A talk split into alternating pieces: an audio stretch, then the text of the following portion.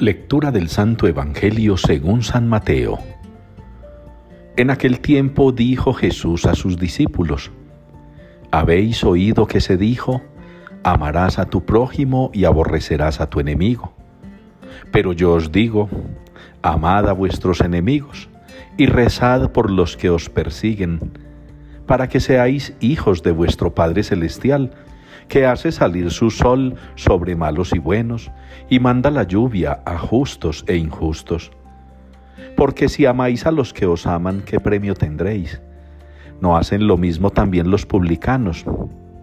Y si saludáis solo a vuestros hermanos, ¿qué hacéis de extraordinario? ¿No hacen lo mismo también los gentiles? Por tanto, sed perfectos como vuestro Padre Celestial es perfecto. Palabra del Señor. Dichoso el que camina en la ley del Señor. Es la respuesta con la que participamos en la liturgia de hoy del Salmo 118. Dichoso el que camina en la ley del Señor. Dichoso el que cumple los mandatos del Señor. Vive feliz el que sigue los mandamientos de Dios que Jesucristo el Señor los ha resumido muy bien en dos. Amar a Dios sobre todas las cosas y al prójimo como a sí mismo. Y ya entendemos quién es Dios. Y deberíamos entender que Él está en todos. Que Cristo nos ha enseñado que lo que hacemos a alguno de nuestros hermanos, a Él se lo hacemos. Y que Él es el que nos lleva al Padre de manera que nuestras ofensas al hermano son ofensas a Cristo, son ofensas a Dios. Que nuestro buen trato a los hermanos es un buen trato a Cristo, un buen trato a Dios. Y entendemos por otro lado que el prójimo no necesariamente tiene que ser mi amigo, mi confidente, la persona de confianza. No, el prójimo está a mi lado, que también puede hacerme daño, que también puede molestarme, cansarme, perseguirme que también puede maltratarme. Ese también es prójimo.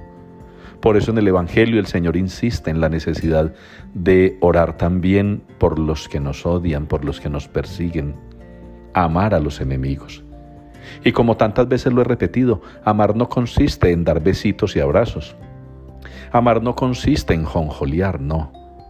A mi enemigo no tengo por qué darle besos, ni abrazarlo, ni estrecharle la mano. No hay necesidad.